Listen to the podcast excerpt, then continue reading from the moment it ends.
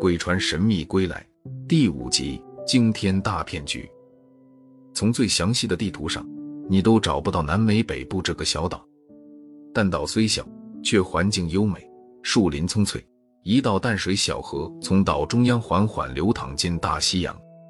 岛上有座木屋，这天屋主人刚开门，就见一行人走到他面前，为首的人亮出证件：“我是 FBI 侦探罗尼，你就是老伙计号的水手吉米吧？”屋主人虽然苍老，满脸皱纹，却依稀能看出他年轻时应该与莱菲特极其相像。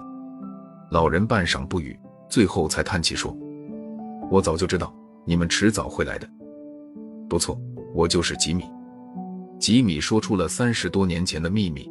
那次是吉米第一次出海。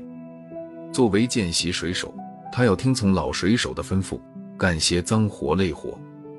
当时的吉米瘦小羸弱，根本不是做水手的料，因此船上的人都看不起他，动不动就打他。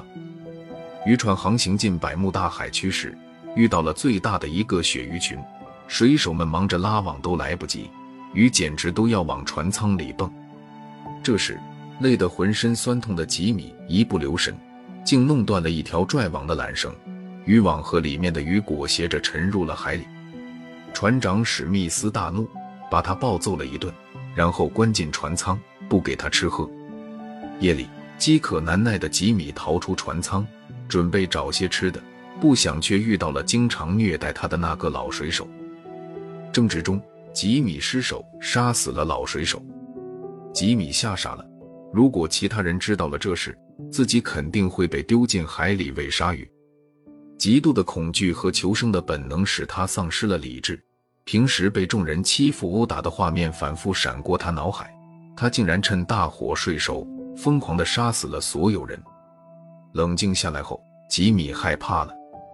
他独自驾驶着船航行了几天，耗干汽油后，渔船漂浮到了一座无名小岛。他不敢再回故土，把老伙计号隐藏进一个秘密山洞，又把所有人的尸体偷偷掩埋。之后就在小岛隐姓埋名。后来他和当地的一个女子结了婚，莱菲特就是他的儿子。三十多年过去了，本来吉米想就这么终老也不错。可没想到，长大的莱菲特一心想唱歌出名，却没人欣赏他的音乐。后来，莱菲特无意中发现了父亲的秘密。极度痴迷神秘玄幻书籍的莱菲特，在一次阅读关于百慕大三角的书时，里面那些死人复生、轮船失踪、时空隧道等情节，使他异想天开，脑子里一闪，竟想出了一个出大名的好主意：假冒父亲。然后乘坐老伙计号，假装从三十二年前归来。世人都知道百慕大三角绰号叫“魔鬼三角区”，什么神奇的事情都可能在那里发生。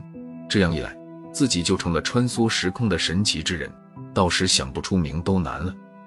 吉米对儿子的荒唐想法十分反对，可架不住儿子的逼迫，终于拿出了自己一直珍藏着的当年的钞票、手表等。又向莱菲特详细描述了他的一切隐私和家乡亲人的所有情况。莱菲特有着超凡的记忆力，很快就记住了一切。为了营造诡异气氛，他又借助每年九月北赤道暖流和北大西洋暖流交汇的情形，让没有动力的老伙计号按照他的意愿，在暖流和季风的帮助下航行进了文森特港口，从而引起了鬼船归来的巨大轰动。